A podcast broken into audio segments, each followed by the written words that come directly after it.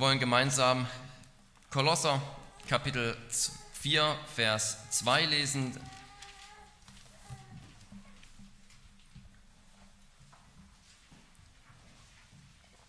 Worüber wir dann auch das Wort der Erbauung hören. Kolosser 4, Vers 2.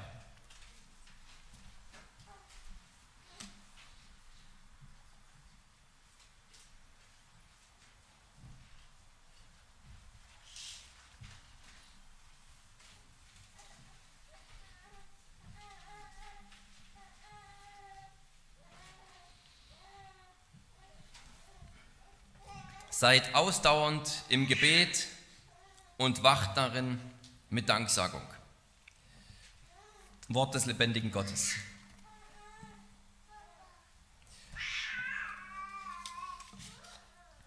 Das Gebet gräbt die Schätze aus, die unser Glaube im Evangelium des Herrn angezeigt bekommen und dort erschaut hat. Diese wunderbare Aussage stammt nicht von mir, die stammt von Johannes Calvin. Ich möchte es noch einmal vorlesen. Das Gebet gräbt die Schätze aus, die unser Glaube im Evangelium des Herrn angezeigt bekommen und dort erschaut hat. Im Evangelium geht es darum, Schätze des Evangeliums, im Gebet geht es darum, Schätze des Evangeliums auszugraben. Und das ist nicht nur für die Erwachsenen eine schöne Metapher, sondern es ist auch für die Kinder unter uns ein ganz schönes und einleuchtendes Bild, denn nach Schätzen graben, wer von euch Kindern macht das nicht gerne? Vielleicht im Sand ein bisschen buddeln, bis man irgendwo ein altes Spielzeugauto findet, was einer vergessen hat, oder irgendeine kleine Sandform, die jemand dort liegen lassen hat. Oder vielleicht im Garten will man sogar selber Schätze vergraben, die man dann Jahre später wieder ausgraben kann. Und so wie Kinder auch schon gerne nach Schätzen graben, so ist es auch im Gebet. Im Gebet sollen wir nach den Schätzen Gottes graben. Und die Schätze, die er für uns bereithält, das sind nichts anderes als die Gnaden des Evangeliums. Und genau darum soll es heute gehen. Um diese Anleitung, wie Paulus sie uns hier gibt, nach die Anleitung zum Graben nach Schätzen.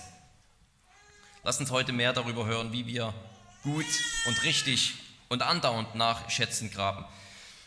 Die ganzen Abschnitte in den Briefen des Paulus, wo der Fokus darauf liegt, dass, wie wir richtig leben sollen, wo der Fokus auf der Heiligung liegt, das sind alles viel mehr als Motivationsreden. Vielleicht könnte man, wenn man einfach nur so einen Vers liest, wie wir es heute getan haben, einen Vers aus dem Kontext beinahe schon fast herausgerissen, vielleicht könnte man dann denken, dieser Vers, das ist eine gute Motivationsrede an uns alle. So nach dem Motto, wie ein Trainer eben sein Team motiviert, in der Halbzeit motiviert, noch einmal so richtig durchzuziehen und jetzt nochmal alles zu geben für die zweite Halbzeit. Und so motiviert uns jetzt unser Trainer Paulus oder unser Trainer Jesus eben dazu, doch alles zu geben und richtig zu beten. Oder vielleicht kennt ihr auch diese Motivationsvideos auf YouTube, Motivational Speech und wie das alles heißt, wo eben ja wir aufgefordert werden, nochmal alles zu geben und die Zähne zusammenzubeißen. Und man könnte vielleicht leicht verstehen, wenn man einfach nur diesen Vers jetzt liest, okay, heute geht es darum, uns mal so richtig fürs Gebet zu motivieren. Ich hoffe, dass wir motiviert werden fürs Gebet, aber das ist nicht einfach nur eine Motivationsrede. Weder das Wort der Erbauung, was ich spreche, noch was Paulus aufgeschrieben hat, sondern Gebet dient dazu, wie es Calvin sagt, dass wir näher ans Evangelium herankommen, dass wir mit dem Evangelium verknüpft sind und alle Aufforderungen, die Paulus über das christliche Leben aufschreibt, die sind natürlich mit dem Evangelium verknüpft, die fließen aus dem Evangelium heraus. Ihr kennt ja genau, wie diese Briefe immer aufgebaut sind, dass zuerst in der ersten Hälfte vorwiegend zumindest beschrieben wird, was Gott alles für uns getan hat und dann in der zweiten Hälfte mehr beschrieben wird, was wir dafür tun sollen. Und wenn wir natürlich jetzt so einen Vers aus der zweiten Hälfte herausgreifen, sage ich mal, der einfach nur aus einer Aufforderung besteht, können wir natürlich nicht ausklammern, was vorher alles geschrieben wurde, sozusagen den Kontext ausklammern, dass es um das Evangelium geht. Und das Gebet eben anknüpft an diesem neuen Leben und ein Ausleben dieses neuen Lebens ist, das wir durchs Evangelium bekommen haben. Ganz besonders bei der Aufforderung zum Gebet wird das deutlich, dass es nicht einfach nur eine Motivationsrede ist, jetzt ein bisschen mehr durchzuziehen und ein bisschen besser zu werden in Zukunft, ganz besonders beim Evangelium geht es darum, wird deutlich, dass, dass wir hier am Evangelium immer wieder neu selbst anknüpfen. Darum können wir gut das Evangelium hören, predigen und hören, wenn wir auch nur so eine einzelne Aufforderung haben, seid ausdauernd im Gebet, wacht darin mit Danksagung. Calvin sagt, die Wohltat des Gebets schenkt uns dies, dass wir zu den Reichtümern durchdringen, die bei dem himmlischen Vater für uns aufgehoben sind. Wir dringen zu den Reichtümern durch, die in der himmlischen Welt sind. Wir graben uns durch.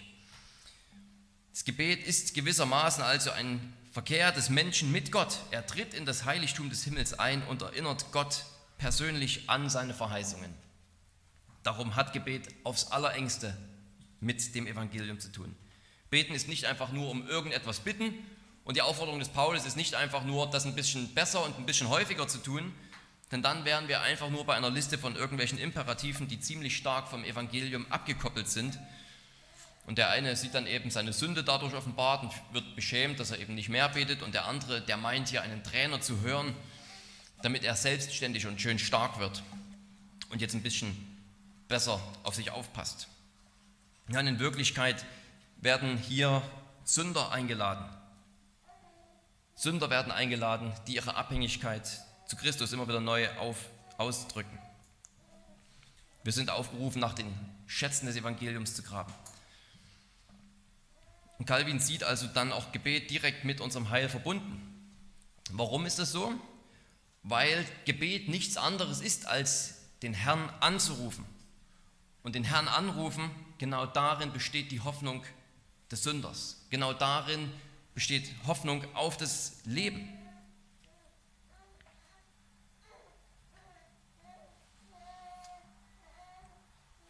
Noch einmal Calvin, dann zum letzten Mal. Es ist wahrlich nicht ohne Grund, wenn der himmlische Vater uns bezeugt, dass das einzige Mittel zu unserem Heil in der Anrufung seines Namens besteht.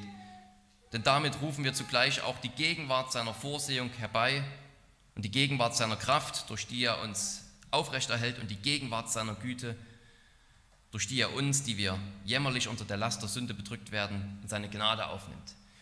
Und jedes Gebet, unser ganzes Alltagsbeten ist nur eine Erweiterung dieser Anrufung des Herrn. Ist nur eine Erweiterung, ein weiteres Ausleben davon, dass wir den Herrn anrufen, weil wir seine Gnade brauchen. Angefangen mit der Gnade zum Leben, angefangen mit der Gnade, dass wir den Herrn anrufen, um uns unsere Sünden zu vergeben. Alles Beten ist nur eine Weiterführung.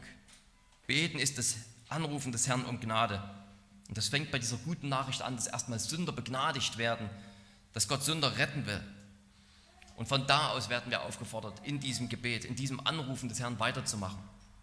Und ich betone das deswegen, weil wir jetzt, ich betone das deswegen so stark und habe quasi so eine lange Einleitung, weil wir jetzt viel und intensiv über das Gebet nachdenken wollen anhand dieser drei Punkte, die in diesem Vers herauskommen. Beständigkeit, Wachsamkeit und Dankbarkeit. Und es könnte eben leicht die Versuchung oder der Gedanke entstehen, ja, jetzt geht es nur noch um das Wie und das Warum, weil das der Schwerpunkt der Predigt sein wird. Und das Evangelium wird irgendwie ausgeklammert.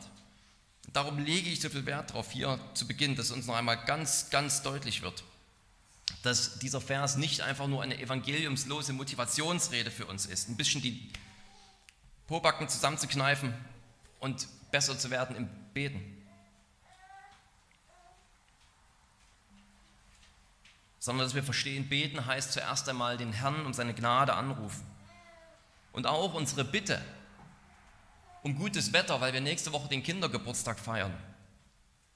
Knüpft dort an, dass wir Gott um Hilfe anrufen, weil wir vertrauen, dass er ein Gott ist, der helfen will, den wir in unserer Not anrufen sollen. Es ist nur eine weitere Form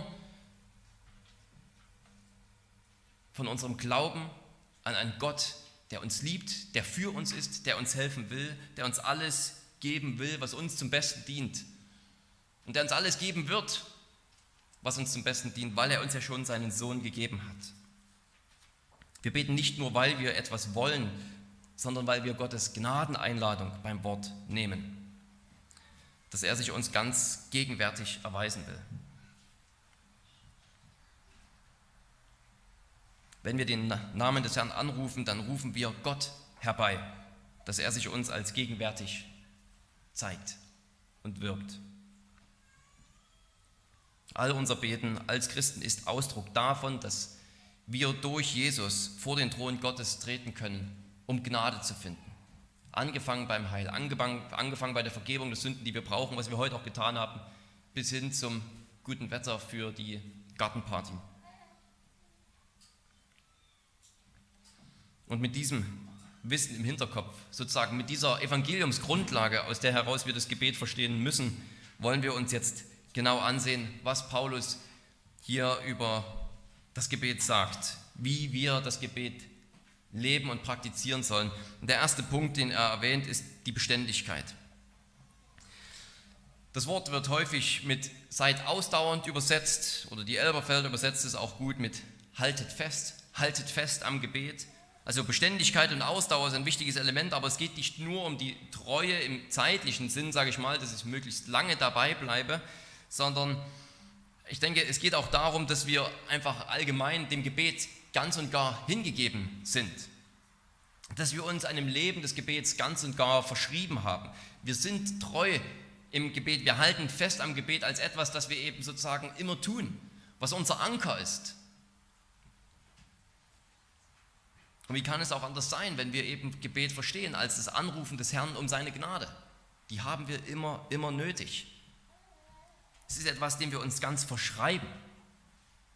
Das ist etwas, was unsere ganze Identität bestimmt hat, dass wir überhaupt erst nur wegen des Anrufens seiner Gnade doch seine Kinder sind. Und so sollen wir dann auch in allen Dingen weiterbeten. Verschreibt euch, liebe Geschwister, ganz dem Gebet. Und das heißt, kurz gesagt, verschreibt euch der Anrufung des Herrn zu seiner Anbetung und dazu, nach den Schätzen des Evangeliums zu graben, nach seiner Gnade, nach seiner Gegenwart. Wir wollen natürlich hier auch genau lernen und besser verstehen, warum wir diese Beständigkeit brauchen. Warum muss unser Leben kontinuierlich von Gebet gekennzeichnet sein? Es gibt sicherlich noch mehr Punkte, als ich jetzt aufliste oder durchgehen möchte, aber eine Handvoll möchte ich einmal mit uns durchgehen, um uns wirklich zu verdeutlichen, warum es so wichtig ist, dass wir uns dem Gebet verschreiben, dass wir ausdauernd und anhaltend sind. Zuerst einmal, erstens, weil unsere Gebete nicht sofort erhört werden. Warum sollen wir ausdauern und festhalten am Gebet? Weil unsere Gebete nicht sofort erhört werden. Und ohne Ausdauer beten heißt das Gegenteil, also nur kurzfristig beten und sporadisch beten. Und wenn wir aufhören, um etwas zu bitten, Warum sollten wir es dann bekommen? Ein typisches oder ein sehr gutes Beispiel aus dem Evangelium ist natürlich die syrophönizische Frau, also die Heidin, die ein Kind hat, das von einem bösen Geist besessen ist. Und sie schreit Jesus hinterher, erbarme dich meiner, Herr, Sohn Davids. Und dreimal hat sie ihn angefleht, bis Jesus gehandelt hat. Jesus prüfte ihren Glauben. Geben wir also nicht auf, sondern beten wir ausdauernd im Glauben, dass Gott uns helfen kann. John Devenant hat sinngemäß gesagt, dass die Größe unserer Ernsthaftigkeit immer mit der Größe der Sache korrespondieren muss, mit der wir es zu tun haben. Und er fragt, ob es denn eine größere Angelegenheit, eine größere Sache gibt als das Anrufen des Herrn um Gnade. Er sagt, diese großen und guten Dinge also, das Anrufen des Herrn um Gnade, diese großen und guten Dinge mit kaltem Herzen und nur punktuell zu suchen, was ist das im Grunde anders als eine Lästerung Gottes, wenn wir es nur als eine Pflichterfüllung ansehen? Nein, wir sollen beständig dranbleiben, weil unsere Gebete nicht sofort erhört werden. Zweitens sollen wir beständig beten, weil wir dadurch unsere Ernsthaftigkeit zum Ausdruck bringen.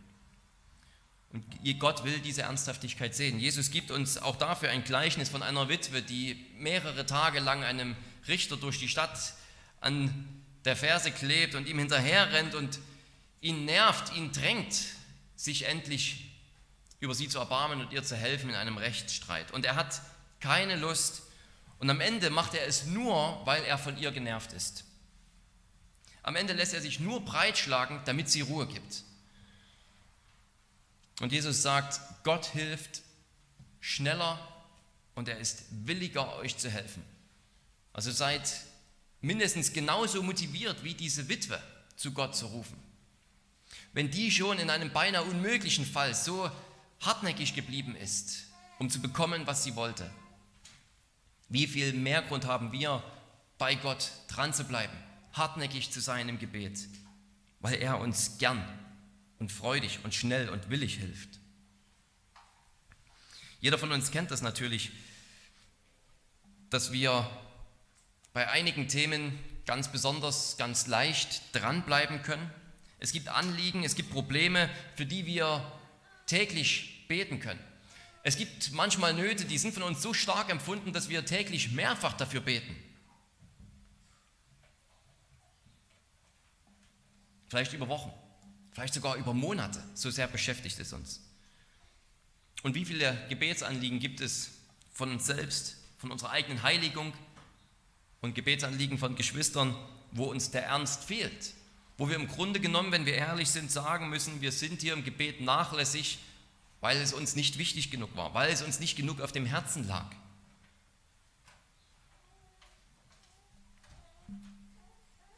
Ja, es ist wie bei einem Ausdauerlauf. Wer es wirklich ernst meint, wer es wirklich will, wer wirklich gewinnen will, durchhalten will, der läuft bis zum Schluss und versucht auch noch unter starken Schmerzen durch Seitenstechen eben alles zu geben, dran zu bleiben.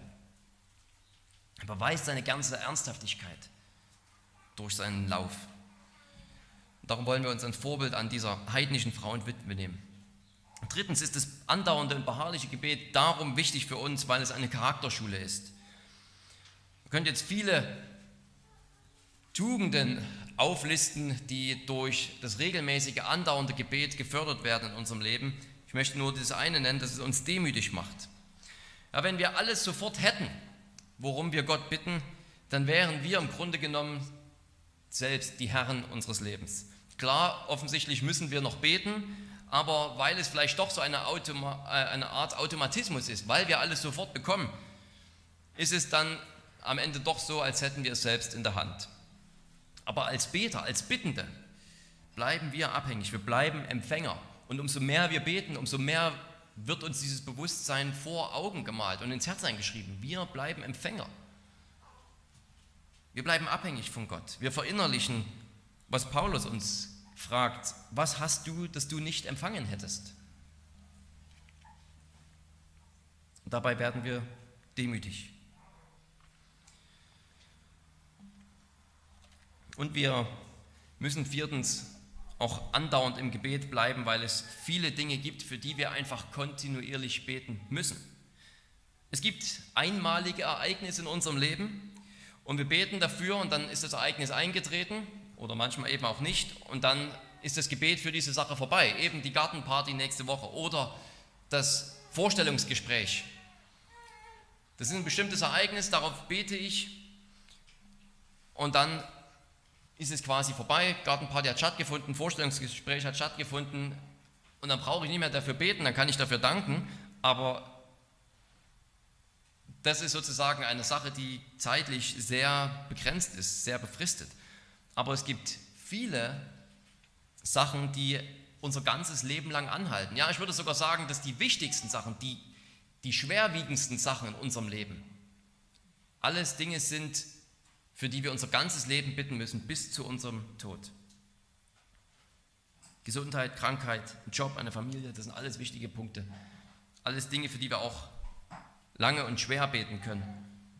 Aber die schweren Sachen, der Kampf gegen unsere Sünde, unsere Heiligung, das Wachstum der Gemeinde, die Ausbreitung des Reiches Gottes, all diese Sachen sind Gebetsanliegen, die haben wir nie einfach abgehakt, weil irgendwann das Ereignis eingetreten ist und jetzt sind wir fertig. Ja, wenn wir bei unserer eigenen Heiligung sagen, jetzt bete ich mal ein paar Wochen richtig intensiv, mehrmals täglich sogar, und dann ist die Sache abgehakt, dann werden wir auf die Nase fallen. Wir können bei so einem Punkt wie unserer Heiligung und dem Wachstum der Gemeinde, bei einer Bitte um einen starken Glauben, nicht einfach sagen, jetzt habe ich meinen Punkt erreicht, das Maß erreicht, das ich erreichen wollte, jetzt kann es weitergehen. Nehmen wir nur die Bitten des unserer Vaters. Geheiligt werde dein Name, dein Reich komme, dein Wille geschehe. Keine dieser Bitten ist irgendwann einmal so erfüllt, dass wir aufhören könnten, sie zu beten, sondern sie sind alle erst dann erfüllt, wenn der Herr wiederkommt. Bis dahin haben wir diese Gebete zu beten. Ja, selbst die Bitte, unser tägliches Brot, gib uns heute, beten wir eben jeden Tag aufs Neue. Gebet, das ist das Vorbringen unserer persönlichen Anliegen, auch das Vorbringen einmaliger Anliegen, die Genesung nach einer Krankheit, das Vorstellungsgespräch, das passende Wetter auf einer Reise und ähnliches. Aber darüber hinaus ist Beten noch viel mehr. Es ist wirklich noch das Anteil haben an der Ausbreitung des Reiches, Anteil haben an einem geistlichen Kampf. Gebet hat eine kosmische Relevanz. Und das ist nichts, wo wir einfach mal sagen können, ich bete jetzt mal zwei Wochen dafür intensiv, fasten und beten und danach ist es vorbei. Das ist eine Lebensbeschäftigung, das ist eine Lebensaufgabe, die jeder von euch bekommen hat. Ja, wer könnte da nachlässig werden, wenn man sich diese kosmische, diese wirklich ewige und große geistliche Bedeutung von Gebet vernachlässigt. Und doch kriegen wir es leider hin, dass wir nachlässig werden. Ich möchte mit ein paar Punkten hier abschließen, wie wir darin wachsen können, in der Beständigkeit, wie wir, mit welchen Mitteln, sage ich mal, wir wachsen können, beständig und andauernd zu beten. Zuerst, indem wir unsere Hilflosigkeit anerkennen. Das hatte ich letzte Woche schon gesagt, wem das vielleicht noch im Ohr ist. Im Psalm 146, dass Hilflosigkeit kein Problem ist. Im Gegenteil, wenn man weiß, dass man hilflos ist, ist man gerade auf dem richtigen Weg. Das Problem sind die, die nicht wissen, dass sie hilflos sind. Diejenigen, die meinen, sie brauchen keinen Arzt. Es gibt größere Hoffnung für den, ein hingebungsvoller Beter zu werden, der weiß, dass er selbst kein guter Beter ist, weil er den Herrn dafür um Hilfe anrufen kann. Wer aber meint, bei ihm sei es schon alles ganz gut, obwohl es nicht so ist, der wird den Herrn nicht um Hilfe anrufen. Das zeigt noch einmal, dass eine Predigt übers Gebet eben mehr als eine Motivationsrede ist. Motivationsreden eines Trainers zum Beispiel, die sollen uns aus der Hilflosigkeit herausbringen. Die sind dazu gedacht, dass wir endlich die Zähne zusammenbeißen und dass wir an uns selbst glauben, dass wir nach den Sternen greifen und diese ganzen Floskeln, die es da immer zu hören gibt. Und Gebet heißt, rufe mich an, wenn du eine Not hast und ich will dich retten und du sollst mich preisen. Es ist viel mehr als eine Motivationsrede. Es ist zu dem Herrn rufen aus einer Hilflosigkeit heraus. Also erstens, wie können wir beständiger beten, indem wir unsere Hilflosigkeit anerkennen und uns vor Augen führen? Zweitens brauchen wir den Heiligen Geist, denn durch den haben wir überhaupt erst angefangen. Aber, lieber Vater, zu rufen. Er ist es, der dieses Gebet in uns formt und hervorgebracht hat. Und nur durch ihn können wir das Beten lernen. Lasst uns also um die Hilfe des Heiligen Geistes bitten. Die Hilfe, ausdauernd, anhaltend beten zu können. Drittens, nimm dir gute Vorbilder. Gute Vorbilder aus der Schrift, wie zum Beispiel den Daniel, der sogar unter Androhung von Todesstrafe weiter gebetet hat. Der konnte nicht vom Beten abgebracht werden, obwohl er wusste, wenn er erwischt wird, wie er betet, dann muss er in die Löwengrube rein. Und die Christen in der Apostelgeschichte sind ein gutes Vorbild. Über die heißt es mehrfach, dass sie beständig im Gebet waren. Also das Buch der Apostelgeschichte zum Beispiel auf die Gebete hin lesen und analysieren, ist eine Art, wie wir von diesen Vorbildern lernen können, um selbst beständig im Gebet zu sein. Und wir können uns auch gute Vorbilder aus unserem direkten Umfeld nehmen. Viertens, setz dir feste Gebetszeiten, wenn dir das hilft. Mach es dir zur Sitte vor Beginn und nach dem Abschluss einer bestimmten Arbeit zu beten. Vor und nach dem Essen, morgens und abends. Wenn wir diese festen Zeiten haben, fällt es uns leichter, dran zu bleiben, wenn wir da eine gewisse Disziplin entwickeln. Und fünftens und letztes auch ganz simpel, aber mach dir eine Liste mit Gebetsanliegen. Manchmal ist unser Gebet vielleicht nur aus dem einen simplen Grund nicht andauernd und beständig, weil wir vergessen, dass wir für jemand beten wollten weil wir einfach vergesslich sind. Aber bei dem ganzen geistlichen Krieg, in dem wir stehen, bei den ganzen geistlichen Herausforderungen, dem Kampf in unserer Sünde, sollte zumindest unsere eigene Vergesslichkeit nicht auf der Liste von den Dingen kommt, die uns vom andauernden Gebet abhalten. Da gibt es größere Hindernisse äh, als, als unsere Vergesslichkeit. Das können wir in Angriff nehmen. Lasst uns also, indem wir über diese Fragen des Warum und des Wie nachdenken, in der Abhängigkeit vom Heiligen Geist wachsen im Gebet. Wachsen und dann auch natürlich wachsam sein. Das zweite Element, das Paulus anspricht, nicht weniger wichtig, ist die Wachsamkeit. Beten und wachsam sein, das geht Hand in Hand. Wir sind wachsam, indem wir beten und wir können nur beten, wenn wir geistlich wachsam sind. Hier wird noch einmal deutlich, dass Gebet nicht in erster Linie das Bitten um irdische Güter ist. Das gehört auch dazu, aber dafür gehört nicht, dazu gehört nicht so viel Wachsamkeit, dass ich gelegentlich für die irdischen Güter auch bitten darf, die, die ich brauche. Wachsamkeit ist vor allem in geistlichen Belangen notwendig. Dort, wo wir eben so schnell müde werden und einschlafen, unsere eigene Sünde nicht mehr mitbekommen. Betet, damit ihr nicht in einen geistlichen Schlaf fallt. Das ist die Aufforderung des Herrn. Und des Herrn sage ich deswegen, weil natürlich der Herr selbst hier durch Paulus diese Aufforderung an uns bringt, aber weil der Herr selbst diese Aufforderung schon ausgesprochen hat. Am Vorabend der Kreuzigung im Garten Gethsemane. Jesus wusste, dass er sterben würde. Er wusste, dass die Stunde der Finsternis gekommen war. Er wusste, es ist der Moment der Entscheidung, wenn man so will. Geht er den Weg, den der Vater ihm bestimmt hat, den Weg der Selbstverleugnung, den Weg des Todes, den Weg des Kreuzes? Oder geht er den Weg der Macht, dass er selbst die Macht an sich nimmt, statt sich entmachten zu lassen? Geht er den Weg, die Engelslegionen zu rufen oder vielleicht einfach abzuhauen aus dem Garten Gethsemane, wo er wusste, dort würde er ja überliefert werden?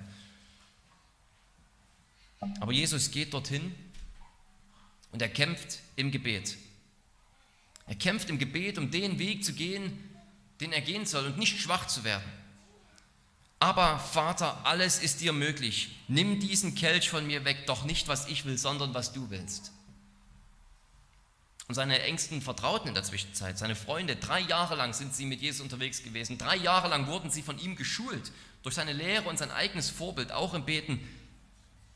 Sie schlafen. Sie schlafen. Sie bereiten sich nicht auf den Moment der Entscheidung vor. Und Jesus warnt sie und er sagt, als er wiederkommt nach dem ersten Gebet, sagt, wacht und betet, damit ihr nicht in Versuchung kommt. Der Geist ist zwar willig, aber das Fleisch ist schwach. Und daraufhin geht er wieder zum Beten weg und sie schlafen wieder ein. Und als die Feinde dann kommen, sieht man den Unterschied. Jesus ist gestärkt. Er liefert sich ihnen aus. Er heilt sogar einen Soldaten, der gekommen ist, um ihn abzuführen. Er lässt sich vom Hohen Rat dann verleumden. Er verliert dann gar nicht mehr seine Ruhe. Ja, im Garten Gethsemane, da schwitzt er Blut vor Angst. Und dann geht er von einer Gerichtsverhandlung und von einer Verspottung zur nächsten, lässt sich schlagen und ist bei allem wie ein stumm wie ein Lamm, das zur Schlachtbank geführt wird. Er kann diesen Weg dann gehen, weil er gewacht hat und betete. Und die Jünger, die sind das genaue Gegenteil. Die fallen in Panik, als die Soldaten kommen. Petrus, bei dem Gedanken, dass Jesus verhaftet werden könnte, wählt den Weg der Gewalt und schlägt dem Soldaten das Ohr ab. Er greift zum Schwert. Danach ergreift sie alle die Angst und sie fliehen aus dem Garten. Petrus geht noch eine Weile hinterher und wird dann aber ergriffen wieder von der Angst und verleugnet den Herrn. Ja, sie haben nicht gebetet, nicht gewacht. Und sie sind dann den Weg des Fleisches gegangen, der Schwachheit, der Verleugnung. Und Jesus wachte und betete und ist für uns ans Kreuz gegangen, um unsere Sünde zu tragen, um uns das Leben zu schenken. Er war stark bis ans Ende, stark darin, schwach zu sein, wenn man so will. Und jetzt sollen wir wachen und beten. Jetzt sollen wir wachen und beten, die dieses Heil geschenkt bekommen haben, damit wir dranbleiben. Und noch einmal sehen wir hier, dass dieser Vers nicht nur eine Motivationsrede sein kann für uns. sondern es zeigt uns diese Abhängigkeit. Es zeigt uns, dass wir zuerst einen brauchten, der für uns wachsam war, der für uns das Heil erworben hat. Und noch einmal möchte ich hier die Frage stellen, warum sollen wir wachsam sein? Diesmal nur zwei Punkte. Warum fordert der Herr uns auf, wachsam zu sein? Ich möchte zwei Punkte rausgreifen. Zum einen, erstens ganz einfach, weil wir es nötig haben. Vergessen wir das nie. Wir haben nicht den Hang zu zu viel Wachsamkeit. Das wäre schön. Das wäre mal schön. Den Hang zu zu viel Wachsamkeit, den Hang zu zu viel Gebet. Aber den hat keiner von uns. Wir haben den Hang zu Schläfrigkeit, zu Müdigkeit, zu Lustlosigkeit, wenn es zum Gebet kommt zu anderen geistlichen Tugenden. Wir haben den Hang zur Sünde. Hebräer 12 heißt es, lasst uns jede Bürde und die Sünde, die uns so leicht umstrickt, ablegen. Und das letzte Element ist mir das Wichtigste hier, was wir vielleicht sehr schnell übergehen. Die Sünde, die uns so leicht umstrickt. Die Sünde hat es leicht bei uns. Bei Gottlosen hat sie es noch viel leichter, die braucht sie gar nicht erst umstricken, die hat sie noch in seiner, ihrer Todesgewalt. Aber selbst bei uns Christen hat es die Sünde leicht, sie umstrickt uns leicht, sie umgarnt uns leicht, sie verführt uns leicht, sie bringt uns so schnell und leicht auf Abwege.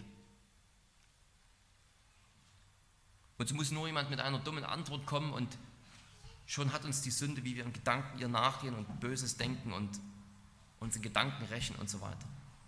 Zugegeben, es mag bei manchen Dingen schwieriger sein, dass wir der Sünde nachgeben als bei anderen. Jeder von uns ist für unterschiedliche Sünden anfällig. Aber es geht prinzipiell darum, dass wir alle noch sehr, sehr anfällig für Sünde im Allgemeinen sind. Wir erreichen in diesem Leben nie den Punkt, wo wir bei irgendeiner Sünde sagen könnten, gegen diese bin ich unverwundbar, die ist für mich keine Versuchung mehr. Den Punkt erreichen wir in diesem Leben nicht, bei keiner Sünde. Die Sucht nach Alkohol, die Sucht nach Vergnügen, Geiz, Machtstreben, Zorn, Sex, das sind alles, also Sex mit sexuelle Unreinheit, sexuelle Sünden, das sind alles Punkte, die bleiben von jung bis alt eine Versuchung. Und selbst wenn es bestimmte Sünden geben mag, für die vielleicht junge Leute anfälliger sind als alte Leute, können sich alte Leute nie sicher wissen und sagen, das ist aus meiner Jugendphase, das habe ich hinter mir. Das ist ja gerade das Schlimme, wenn wir manchmal das hören, wie ein, eine Frau, ein Mann, die im Glauben 60, 70 Jahre dabei waren, auf einmal eine Sünde begehen, wo wir denken, das hätte ich dem nie zugetraut. Das hätte ich nicht gedacht, dass sie das, dass sie das tatsächlich so hinkriegt, dass sie sich so der Sünde hingibt. Das schockiert uns ja gerade. Da merken wir, wir sind nie gefeit davor, zu fallen und Sünden zu begehen, von denen wir vielleicht schon längst dachten, da muss ich nicht mehr so wachsam sein.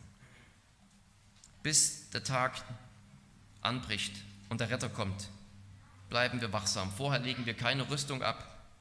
Vorher hören wir nicht auf, wachsam zu sein für uns, für unsere Familie, für unsere Freunde, für die Gemeinde, sondern wir bleiben im Gebet für sie. Und das ist eine Warnung an uns, diese Aufforderung, wachsam zu sein, die, die gilt quasi als eine Warnung. Die gilt, weil es eine schlechte Nachricht gibt, nämlich, dass wir immer noch so anfällig sind für eine Sünden.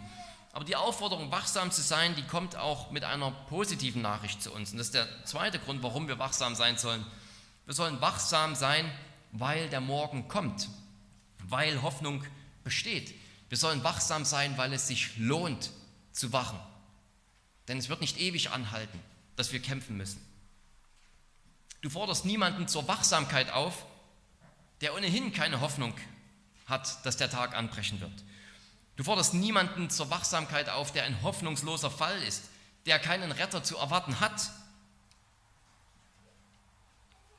Du forderst keinen Wächter auf, nach dem Sonnenlicht, nach dem Morgenlicht Ausschau zu halten, in einem Land, in dem keine Sonne scheint.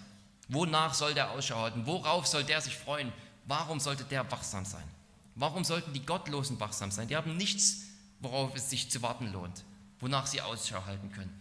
Aber wir, Wir, liebe Geschwister, sollen wachsam sein, weil unsere Erlösung nur noch eine Frage der Zeit ist.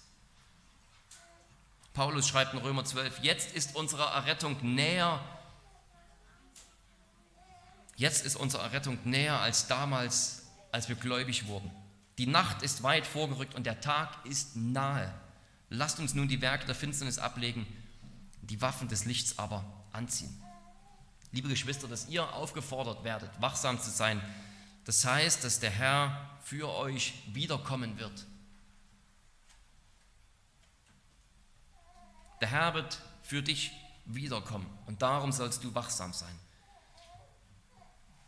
Die Nacht ist weit vorgerückt und der Tag, der wartet auf dich. Der Tag der Erlösung. Kämpfe darum den Kampf des Glaubens durch beständiges Gebet. Vollende den Lauf durch andauerndes Gebet. Der Kampf ist schwer, der Kampf ist lebenslang, aber der Herr ist bei uns. Er führt uns jeden Tag und er bringt sein Heil mit sich. Darum lasst uns wachsam beten. Ohne Einschlafen, ohne geteilte Interessen beim Beten, ohne in Gedanken woanders zu sein, sondern fokussiert. Fokussiert darauf, dass Beten Teil deiner geistlichen Kriegsführung gegen die Sünde ist, gegen die Mächte der Finsternis. Fokussiert auf Gott in Gedanken, auf seine Gnade, auf seine Verheißungen, seine Versprechen an uns fokussiert darauf, dass die Sünde uns so leicht umstrickt und der Teufel umhergeht wie ein brüllender Löwe und nur darauf wartet, dass er uns verschlingen kann. Lasst uns so beten. Dann beten wir auch ernst, andauernd und wachsam. Und wir wollen zum dritten und letzten Punkt kommen, zu der Dankbarkeit. Seid in allem dankbar. Hier kommen wir als Reformierte in relativ vertrautes Terrain, weil die Verbindung zwischen Gebet und Dankbarkeit natürlich in unserem Katechismus explizit gezogen wird. Warum ist den Christen das Gebet nötig, heißt es im Heidelberger Katechismus, weil es die wichtigste Gestalt der Dankbarkeit ist, die Gott von uns fordert. Und wenn Gebet die wichtigste Form der Dankbarkeit ist, dann muss wiederum Dankbarkeit ein beständiges Element unserer Gebete sein. Und ausgerechnet im Kolosserbrief spielt die Dankbarkeit eine vergleichsmäßig, vergleichsmäßig große Rolle. Danksagung ist hier mehr als Danke zu sagen für empfangene irdische Güter. Auch hier geht es wieder um mehr als einfach nur um irgendwas Bestimmtes bitten, es bekommen, Danke sagen, fertig. Auch hier geht es um unser ganzes, vom Evangelium hervorgerufenes und geprägtes Leben. Das ist die Grundstimmung, in der unser ganzes Leben erklingt. Kolosser 3, Vers 17 ist eine gute Zusammenfassung des christlichen Lebens und da heißt es, alles, was ihr tut im Wort oder im Werk, alles tut im Namen des Herrn Jesus und sagt Gott dem Vater Dank durch ihn. Wir sagen dem Vater Dank für die empfangene Gnade, wenn wir alles im Namen des Herrn Jesus tun.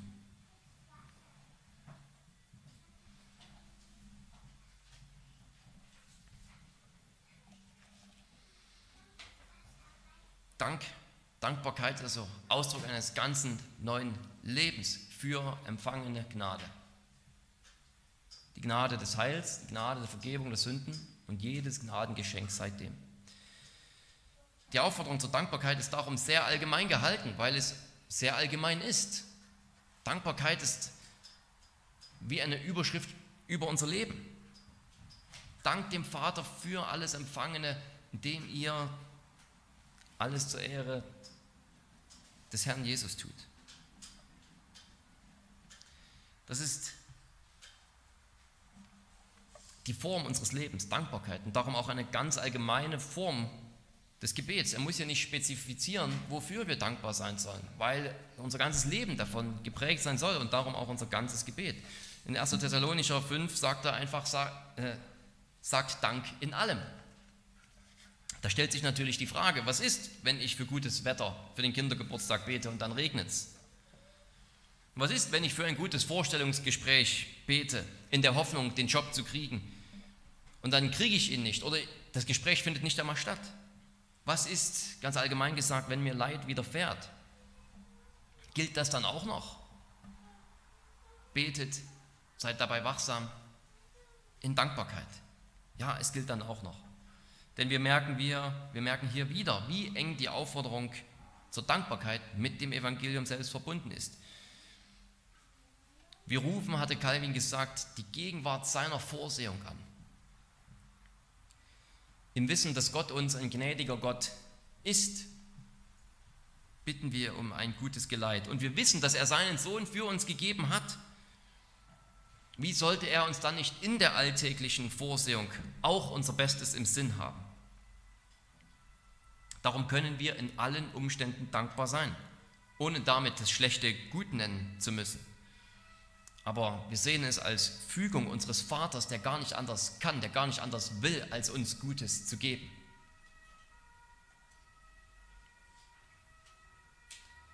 Gerade wenn wir für etwas beten, was wir als gut verstehen, und dann kommt etwas, was wir als schlecht interpretieren, sind wir herausgefordert, nach den Schätzen des Evangeliums zu graben und zu sagen, nein, wenn Gott mein Gott ist und schon seinen Sohn für mich gegeben hat und mir alles Gute mit ihm geben will, dann muss auch das, was mir jetzt widerfahren ist, irgendwie zum Guten dienen, auch wenn ich es nicht sehe.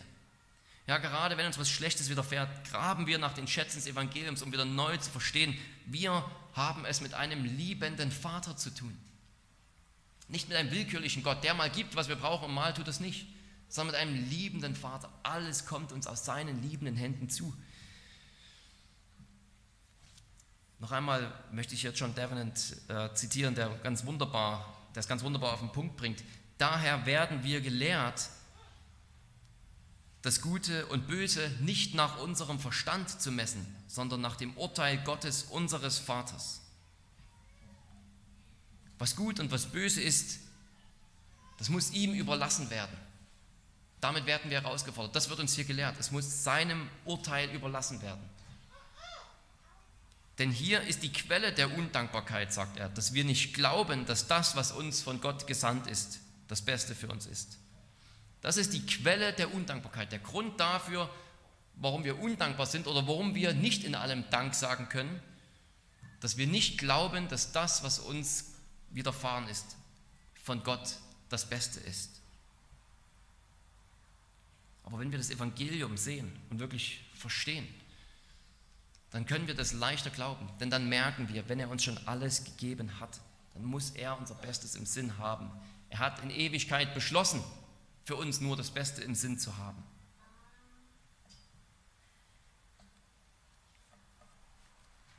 Ja, diese Dankbarkeit, gerade dann, wenn uns scheinbar etwas Schlechtes widerfährt, die kann nur aus einem Verständnis des Evangeliums herauskommen, aus einem Verständnis, dass gerade von dem größten Schlechten, nämlich dem Tod Jesu am Kreuz, das Beste herausgekommen ist, das Leben. Es ist eine Frage des Glaubens dass unser Gebet stark von Dank geprägt ist, gerade wenn wir das nicht verstehen. Es ist eine Sache des Glaubens an den Gott der Liebe, der unser Gott ist, der dein Gott sein will. Lasst uns also anhalten im Graben, lasst uns anhalten im Graben nach den Schätzen des Evangeliums. Lasst uns beständig graben. Lasst uns wachsam graben, lasst uns dankbar graben für alle Schätze, die er uns bereit hält und mit denen er uns gesegnet hat in Jesus Christus, seinem Sohn. Amen. Lass uns beten. Allmächtiger Gott und Vater, wir sind dir von Herzen dankbar, dass du dich nicht abgewandt hast von uns, von uns Sündern, von der Menschheit, als wir von der Sünde besiegt und ja, so leicht überwunden wurden sondern du hast uns wieder neu eingeladen, dich anzurufen, bei dir Gnade zu finden. Und das wollen wir tun unser ganzes Leben lang. Wir bitten dich, dass du uns durch deinen Heiligen Geist hilfst, so vom Gebet geprägt zu sein, dass es uns, dass es uns wirklich das, das Atmen des neuen Menschen ist. Das, was wir einfach tun müssen, weil wir neue Menschen sind, im Licht deines Evangeliums, im Licht deiner Schätze, die du bereithältst für uns. Immer wieder neu zu beten, immer wieder neu zu dir zu kommen, immer wieder neu um Hilfe zu rufen. Und du bist ein Gott, der hilft. Dafür danken wir dir, dafür preisen wir dich. Amen.